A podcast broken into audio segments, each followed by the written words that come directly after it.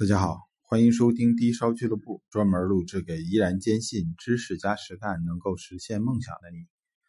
呃，继续咱们以前讲这个珠宝首饰的这种风格啊，今天专门讲讲科巴树脂。呃，我都不记得专门没专门讲过这东西了啊，因为呃，在此之前啊，也很长的一段时间，有好多这个玩文玩的小朋友们对这个。琥珀蜜蜡非常感兴趣，尤其是蜜蜡。但是呢，在那个阶段，我们一直都唱衰这个东西，因为美观不提了，呃，很多这琥珀蜜蜡还是挺漂亮。但是呢，我们觉得这个市场上面把这东西啊炒的这泡沫有点高，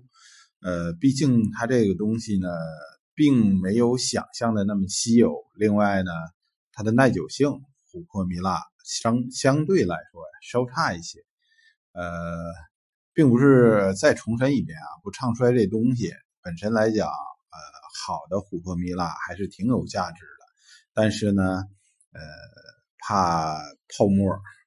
呃，前些年啊，由于这个大众文玩事业非常非常的蓬勃，所以造成这个泡沫非常非常大，这泡沫一下来呀，呃，有很多。做这生意的不怎么赚钱了，不怎么赚钱了就打歪点子，想坏主意。之前我可能跟大家伙讲过这个玛丽散，也就是一种矿物胶啊，在我们这个唐山啊，好多挖煤矿的人都认识这东西。结果这东西还能横行乡里哈，呃，可是这个科科巴树脂，很多人就已经不认识了。先说一下啊。这个除了科巴树脂，现在这个很多喜欢这东西的这小朋友们呢，经常把科巴树脂与硬树脂相混淆。所谓这个硬树脂是指的什么呢？硬树脂啊，指的是新鲜的这个树上面留下来的油，哎，凝结了。有一些个别那树，它那个留下那油啊，凝结了以后也比较硬，硬度比较高，呃，也很呃也很像琥珀蜜蜡的样子。这个啊，呃，相对来说吧，好分辨。绝大多数硬树脂啊，滴上乙醚之类的有机稀释剂，你搓一搓，它表面会发黏变软。这是由于它，呃，毕竟是树上面流的油嘛，碰着稀释剂以后，它就容易分解，就是被溶解这么一个现象。而这个科巴树脂啊，狭义的科巴树脂，实际上。呃，它是已经埋藏地下上百年左右的这个树树的这个树油的半化石，呃，百万年左右，它不是没有完全石化。你像狭义的科巴树脂比较出名的产地就是刚果，就是非洲的这个呃地区，它产出这种科巴树脂，硬度已经非常非常高了，简单的滴上乙醚之类的这个。化学品稀释剂并不那么容易表面变软、变柔、呃变黏，呃，而且呢，最牛的一点是什么呢？这个科巴树脂啊，也经常的，因为它也是树上留下来的这个枝叶，它也经常的里面有一些包裹体，比如说一些小昆虫啊，一些小的这种这个植物啊，小的花朵呀，这种情况也一样。但是恐怖之处在于哪儿啊？这个科巴树脂啊，全球啊不止刚果这一个产地，呃，它每个产地的品相并不完全一样。一般在网络上，一般人介绍你科巴树脂的时候，他们都会告诉你，科巴树脂，呃，多是透明的，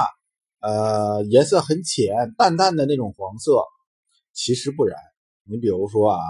印尼产出的这个科巴树脂，颜色就是深棕色。我觉得啊，它的颜色可能跟与这个一方面它原生的这个树树的品种有一定关系，另外一方面呢，可能跟埋藏的这个地层有一定的关系。比如说周围都是煤块是吧？或者是周围有很多紫泥，是不是颜色相对来说就会偏深一点点呢？呃，这个东西对现在的这个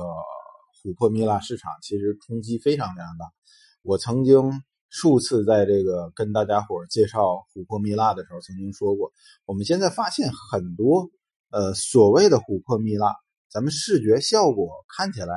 给人感觉偏嫩，给人感觉好像总是非常的不够，没有那种老气。用这个和田玉的这种说法讲，说它这个东西，呃，不老熟，没有老熟度的感觉，非常嫩稠，这种感觉都要疑似科巴树脂，一定要这个呃详细的去检查。至于是如何检查，可以去当地比较权威的检测实验室，用红外光谱去看一看它的这个红外光谱与。这个琥珀还是有一定的差异的啊。至于说肉眼看，我们只能我只能在这块跟大家简单介绍说，看着嫩稠的，没有老气儿的感觉的，不老熟的东西，进而甚至，你指着说用这个呃简单的用紫外线灯打一打啊，呃，有一些情况下对于这种这个硬树脂。呃，会紫外紫外灯会显示它的那光反出来光发白发蓝，对硬树脂这招管用，对于科巴树脂来讲就不那么管用了。